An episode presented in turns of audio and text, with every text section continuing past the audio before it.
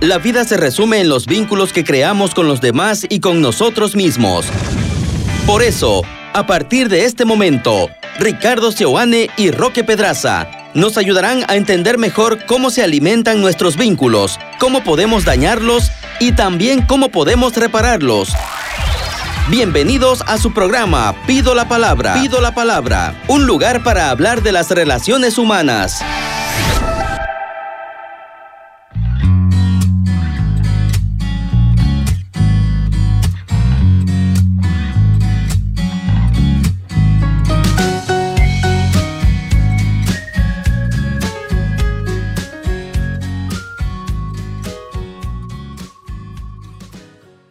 Buenos días, queridos hermanos. Sean ustedes bienvenidos a su programa Pido la Palabra. Para nosotros, como siempre, es un gusto y una bendición poder acompañarlos todos los jueves por la mañana, con reprise por la noche, en distintos temas, siempre eh, pensando en la salud mental, en la salud emocional y en los vínculos que, bueno, el programa tiene esa, esa fuerza de pensar en los vínculos, vínculos con uno mismo, vínculos con los que tenemos cercanos, vínculos familiares, vínculos de colegas de trabajo, en fin, ¿no? Entonces, pues bueno, hoy vamos a tener un programa muy interesante, pero antes de contarles de qué va el tema, les mandamos primero que nada un abrazo y una bendición especial desde aquí de la cabina de la Radio Betania y le doy la bienvenida a mi amigo y colega Roque Pedraza. ¿Qué tal? ¿Cómo estás, Roque? Hola, Ricky. Muy buenos días. Buenos días a todas las personas que a esta hora de la mañana nos acompañan, nos sintonizan. Día de hoy vamos a hablar de un tema que creo que todos hemos sabido o hemos podido vivir de cerca, tanto en nosotros como en algún familiar cercano, y tiene que ver con la depresión. La depresión como un trastorno del estado de ánimo que en determinados momentos de la vida puede uno percibir, sea por una crisis, sea por una pérdida, sea por una frustración, sea por un momento crítico, pero que de alguna forma este está caracterizado por un estado de ánimo bastante bajo. No tengo ganas de hacer nada, me encuentro desmotivado, no quiero salir, me aíslo, casi que no como, me descuido y todas esas cuestiones que probablemente todos sabemos que realmente son difíciles de salir. Vamos a tener una serie de programas relacionados a este tema, pero hoy vamos a intentar entender la depresión en sus distintas aristas, en sus distintas particularidades, en sus bases familiares, porque muchas de las personas que llegan a consulta por este motivo hablan y hacen referencia a su familia y a la capacidad que han tenido de poderse sentir cuidados. Así que hoy vamos a hablar un poco de la depresión. Me parece a mí, Roque, que la depresión Ah, pues bueno, ¿no? Es de esas enfermedades mentales que se pusieron de moda durante, durante parte de, sobre todo la segunda parte del siglo pasado y también inicios de este siglo. Ah, se ha visto en aumento las personas que empiezan a reportar distintos tipos de depresión, ¿verdad? Eh, y y claro, como decís vos, por eso es que es un tema del que hay que informar, del que hay que saber, del que hay que investigar, obviamente, para que no estemos ni en, eh, no sé, pues la locura de pensar que cualquier tristeza es depresión, ni pensar que una persona que ya viene eh, triste durante un buen tiempo, pues bueno, ya se le va a pasar. O sea, no podemos ir por el lado de minimizarlo, ni tampoco de pensar de que cualquier tipo de tristeza y en cualquier momento, pues bueno, ¿no? La, se va a activar necesariamente la depresión. Para decir alguna cosa em, importante, Roque, normalmente una persona que es diagnosticada con depresión, ¿no? en, los distintos niveles, eh, tiene que por lo menos em, verse la característica de que no hay una razón ya súper aparente ni reciente por ejemplo, ¿no? O sea, súper aparente significa, ok, me despidieron de mi trabajo, el que venía trabajando 15 años ayer. Entonces, que yo esté triste hoy es absolutamente normal, no podríamos decir estoy deprimido, digamos, ¿no? Sin embargo, si esa tristeza se prolonga, por ejemplo, luego, eh, no sé, un año, un año y algo, qué sé yo, pues bueno, ya quizás ahí pudiésemos hablar un poquito. Entonces, el tiempo, la profundidad podrían ser algunas ah, variables interesantes para ver eh, si estamos hablando de depresión o no. Cuando toca hablar de depresión, sin duda habrá que hablar un poco de la paternidad que estas personas han podido percibir dentro de sus ambientes familiares. El doctor Juan Luis Linares, uno de los maestros nuestros dentro de nuestra formación en terapia familiar, en su teoría sobre las bases relacionales de la psicopatología, cuando habla de la depresión, habla de una dinámica familiar más o menos de, esta forma. Cuando habla de la depresión mayor, probablemente la mayor de las depresiones, ¿verdad? Dice, eh, se observa una baja parentalidad y una alta conyugalidad. Es decir, la parentalidad es como la capacidad de ser padres, de cuidar, de encontrarnos eh, cuidando a nuestro hijo, ¿verdad? De alguna forma. Y la conyugalidad es la relación de pareja, el vínculo que tienen la pareja de padres como pareja de lo que son, ¿verdad? Hay muchas personas que visitan terapia y hablan de su estructura familiar. Y cuando yo les pregunto de a qué se dedicaban sus, sus papás, dicen no, ellos trabajaban en el campo, nos dejaban con tal o cual persona, ellos este, estaban muy enfocados, trabajaban hasta tarde, este, ellos tenían una dinámica entre ellos y nosotros muchas veces quedábamos en un segundo o un tercer plano.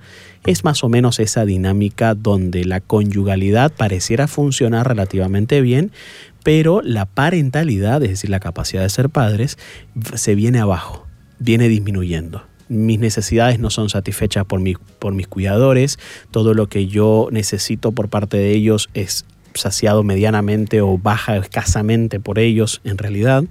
Y, y, esa es una base importante de la depresión, razón por la cual habrá que uno pensar qué poder hacer al respecto y cómo estas personas que vienen buscando ayuda, siendo adultas, hablando de este esquema familiar, qué se puede hacer al respecto.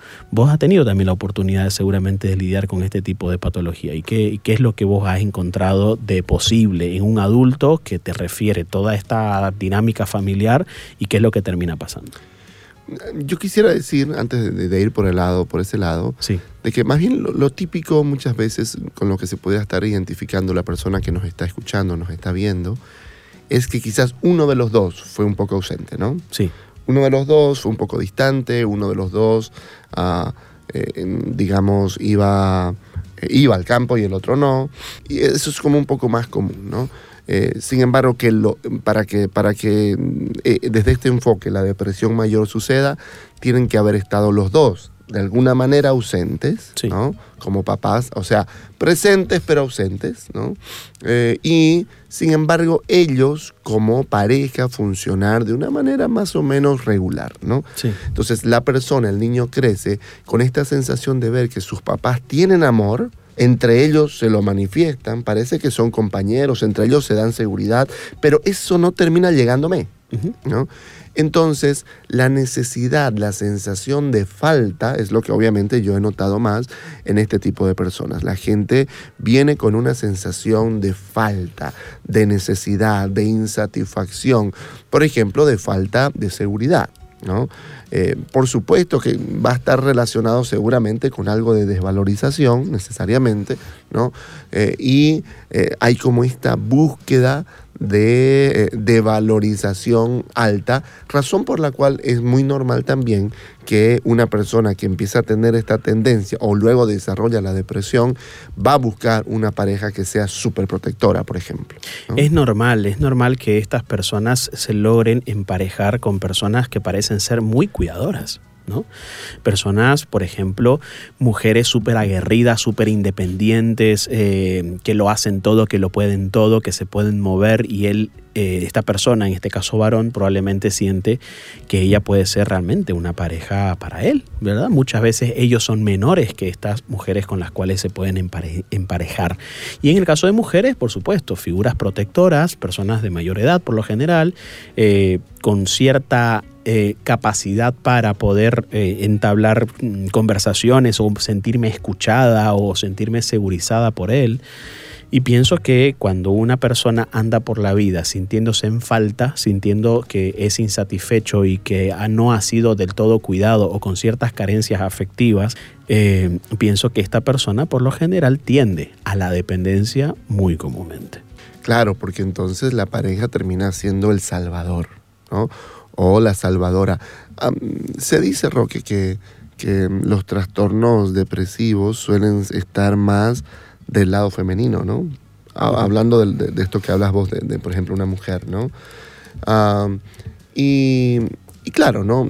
La, verdad que no, no, sé bien qué tan, que si realmente es así o no, pero bueno, ¿no? Alguna vez he, escuchado de que es posible que esto vaya más por el lado femenino. Y una vez me quedé pensando en que quizás haya una posibilidad, ¿no? En un esquema, sobre todo en un esquema un poco más antiguo, pero quizás todavía persistente en algunos espacios sociales, donde el varón es más valorado que la mujer, ¿no?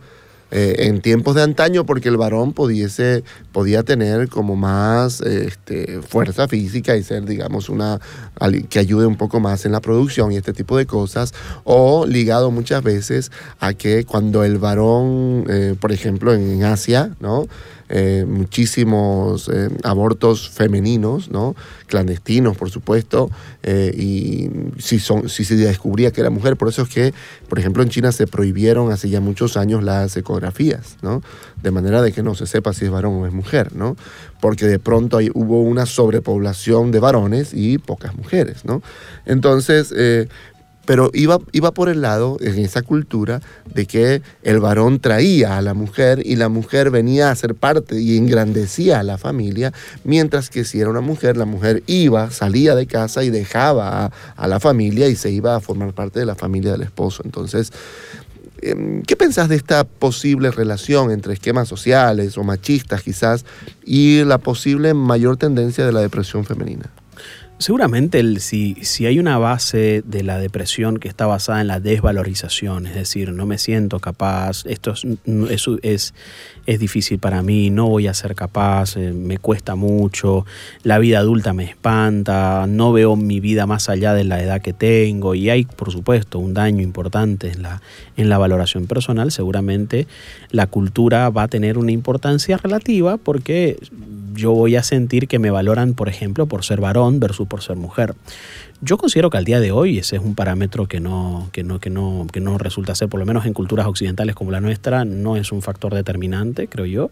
Pero sí, por supuesto que puede influir, ¿verdad?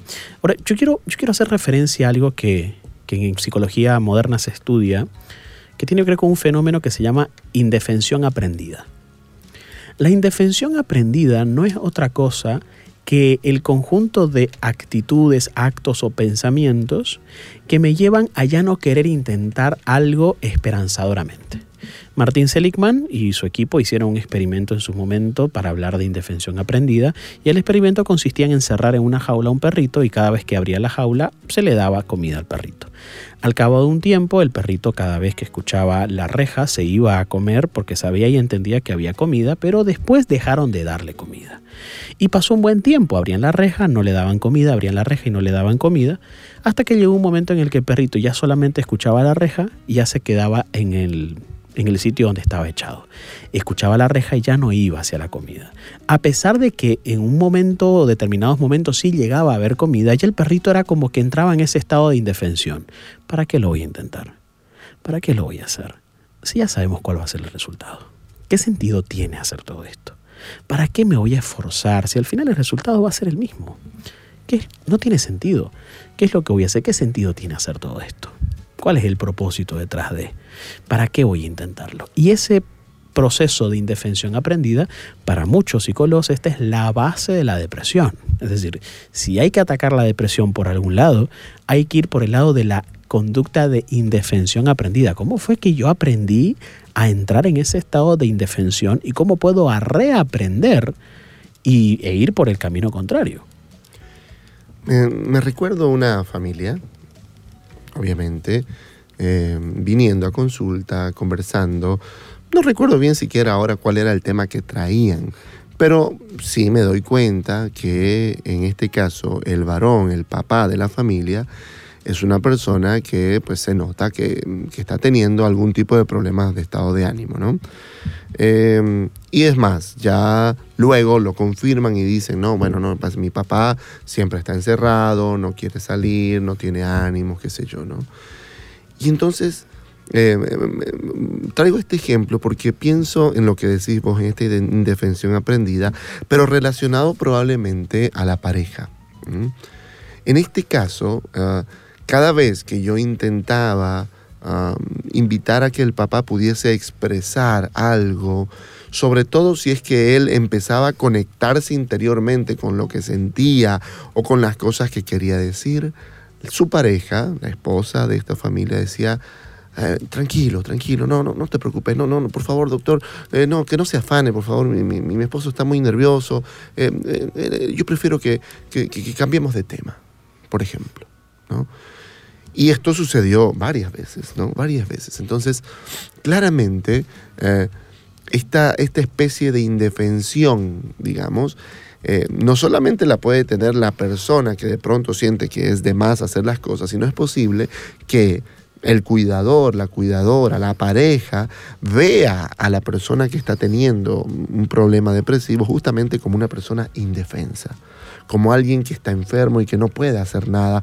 y que hay que cuidarle sus emociones, hay que cuidarle que no se entritezca más, no hay que hablarle de cosas problemáticas, hay que ocultarle las cosas también, no le vamos, no vaya a hacer que se entere que la hija está teniendo una relación de pareja tormentosa, no, que no se entere. Entonces, hay como esta cuestión de ocultémosle, no le digamos, prevengamos, ¿no? No permitamos que él se hunda más. Pero claro, muchas veces en este no permitamos que él se hunda más, también es no permitamos que esta persona se conecte con lo que siente y quiera buscar algunas alternativas para salir adelante. ¿no? Hay algunas patologías que si bien es cierto la tiene un miembro de la familia, de alguna forma también es parte del ecosistema familiar. Por ejemplo, alguna vez he conocido el caso de una persona que estaba muy venida abajo hace mucho tiempo, imposible poder trabajar, imposible poder estudiar, no tenía la fuerza y las ganas de salir de eso, pero se dedicaba a cuidar a las, a las eh, sobrinas. Sobrinas hijas de su hermano, ¿verdad? Entonces, claro, cuando empezamos a desarrollar una conversación, en un momento yo le pregunté, ok, ¿cuáles son las desventajas de que vos mejores? Si vos salís de esta depresión en la que estás, ¿qué pasaría en tu casa? Y ella me dice, mi, mi hermano debería buscarse una niñera y mi, hermano debería buscarse quien pueda cuidar a sus hijas y quien pueda hacer las cosas en la casa, porque el rato que yo mejore, yo me voy a salir, yo voy a ser independiente, yo voy a empezar a trabajar. Cuando uno ve eso, también se da cuenta que hay un sistema que a esta persona no le permite poder mejorar, poder restablecerse. Y claro, gran parte de esa seguridad para salir a comerse el mundo dentro de la vida adulta tiene que ver con que en mi base familiar hayan personas que me hayan dicho, vos podés, dale, salí adelante, seguramente vas a estar, cualquier cosa estamos acá, siempre te vamos a cuidar, pero anda, lo puedes hacer sola. Ese, y esto para muchos papás, tengan, tengan muy, mucho cuidado con equilibrar bastante bien este tema de te protejo, pero al mismo tiempo te suelto suelto, pero al mismo tiempo te protejo. Es decir, te doy confianza porque creo en vos y porque sé que lo vas a hacer bien y podés hacerlo solo. Y al mismo tiempo te voy acompañando y no te voy haciendo sentir solo realmente o desolado, porque sí contás con nosotros y sabes que cualquier cosa estamos acá. Pienso que ese es un mensaje muy nutritivo para la personalidad de quien probablemente desarrolle algún problema de tipo depresivo. Siguiendo un poquito al doctor Linares, en, quien estamos apoyándonos para hablar sobre este tema, em, el doctor Linares también diferencia em, el, esquema relacional de la distimia, la distimia como este trastorno también en menor escala, con, digamos, intensidades menores de, de, tristeza y de depresión, pero que pueden ser más prolongadas en el tiempo, que pueden durar mucho tiempo, años incluso, con una, eh, em, con una tristeza moderada. ¿no? En este caso, eh, quienes eh, sufren este tipo de trastornos han tenido un esquema familiar más o menos así, ¿no? Un papá que está aliado, por así decir, con el hijo, ¿no? y que tiene una relación mala con la esposa y esta esposa también se relaciona mal con ese hijo con quien está aliado al papá. Pensemos en un triángulo, ¿no? Una pareja Es decir, una mamá y una hija, un papá y un hijo, una mamá y un hijo, un papá y una hija, qué sé yo, que están muy aliados. Ese papá y esa hija son cercanos, hablan mucho, se llevan bien, están muy contentos todo el tiempo, pero la relación entre ese papá y la mamá es mala y la relación de esa mamá con ese hijo en particular también es mala. Es lo que se llama una triangulación y una triangulación donde aparece constantemente la manipulación. Porque entonces eh, la persona que se siente como al margen quiere todo el tiempo eh, cortar ese vínculo, ¿no? Increpar y entonces intenta hacerlo de distintas formas, de distintas maneras. Y claro, la persona que está aliada con uno de los dos, pero que ve al otro como de lejos, termina sin duda también de tener esta sensación de que, ok, elijo a uno, pero, pero perjudico al otro y por lo tanto desarrolla culpa, por ejemplo, mucha culpa en relación a este otro progenitor a quien está ah, dejando de lado. Entonces, a partir de, este, de estas triangulaciones, de estos vínculos triangulados, se puede desarrollar también eh, este tipo de trastornos. Yo también he notado, por ejemplo, que en problemas con en personas con problemas depresivos suele tener alrededor personas cansadas. Es decir, suele tener alrededor personas que probablemente invalidan aquella emoción, porque claro, lo que estás destilando es tristeza, es desaliento, es desánimo, es baja motivación. Y las personas que están alrededor tuyo, llámese amigos, llámese familiares cercanos, llámese hermanos, lo que fuera, pienso que muchas veces terminan siendo en su desesperación de verme mejor, en su desesperación de alentarme, en su desesperación de hacerme sentir distinto, pueden ser muy duros conmigo. Y la persona experimenta ahí un doble malestar.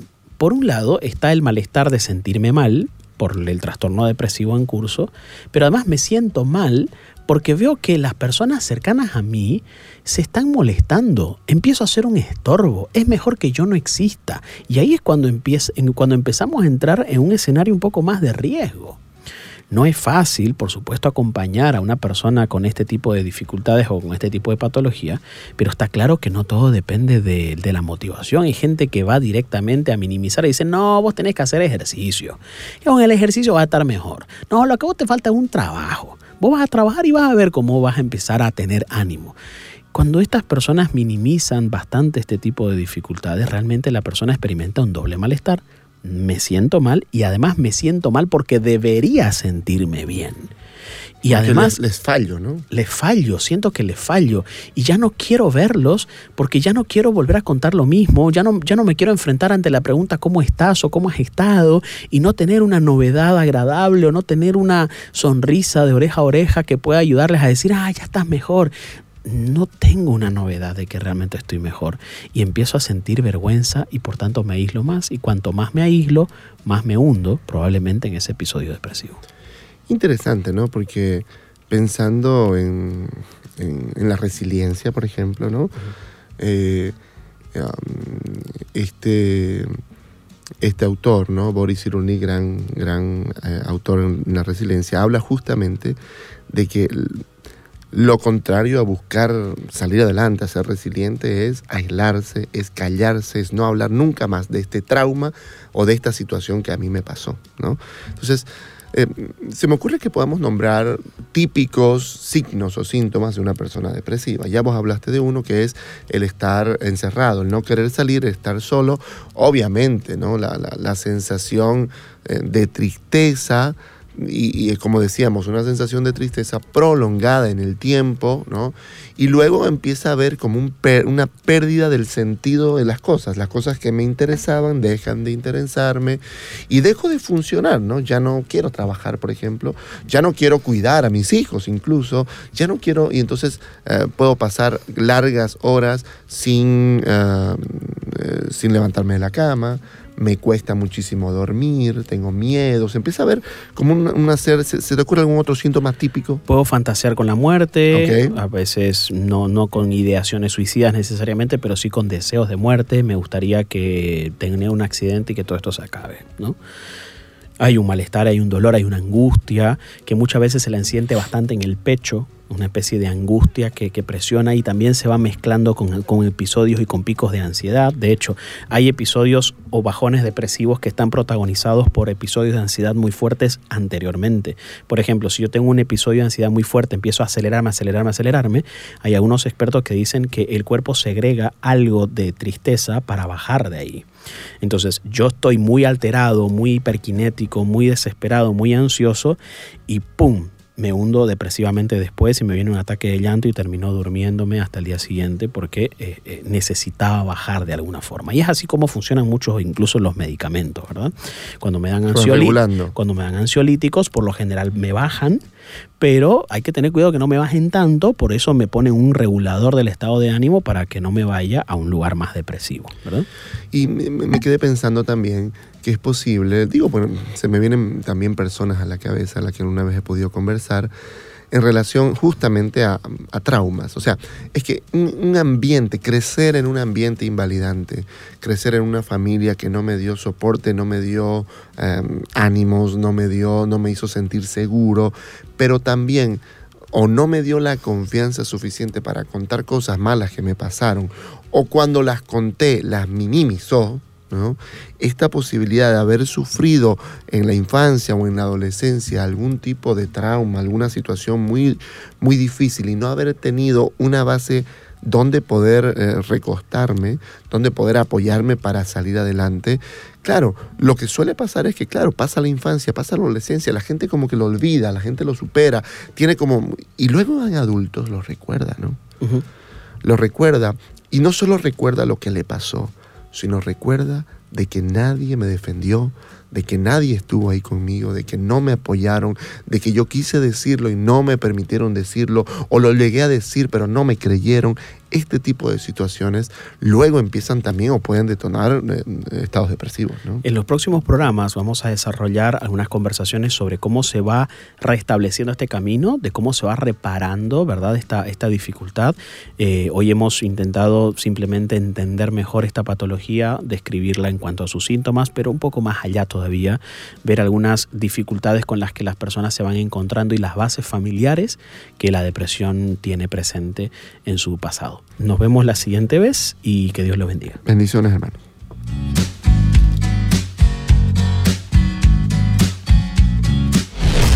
Escuchaste Pido la Palabra con Ricardo Seoane y Roque Pedraza por 93.7 FM.